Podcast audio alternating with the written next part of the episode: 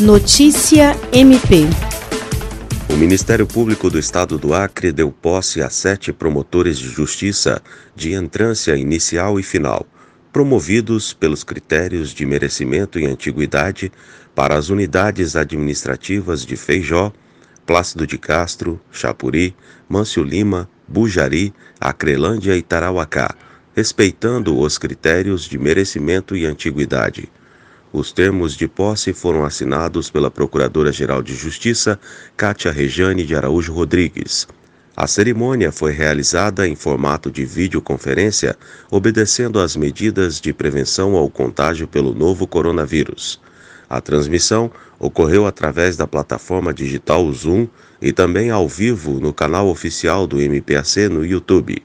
Na ocasião, tomaram posse os promotores de justiça Manuela Farrá, em Feijó, José Lucivaneri Plácido de Castro, Tiago Marques Chapuri, Antônio Alceste Bujari, Bianca Bernardes Mâncio Lima, Vanderlei Cerqueira Acrelândia e Júlio César de Medeiros Tarauacá. Os membros promovidos ingressaram na carreira do MPAC por meio do 12º concurso público da carreira e tomaram posse em julho de 2017. William Crespo para a Agência de Notícias do Ministério Público do Estado do Acre.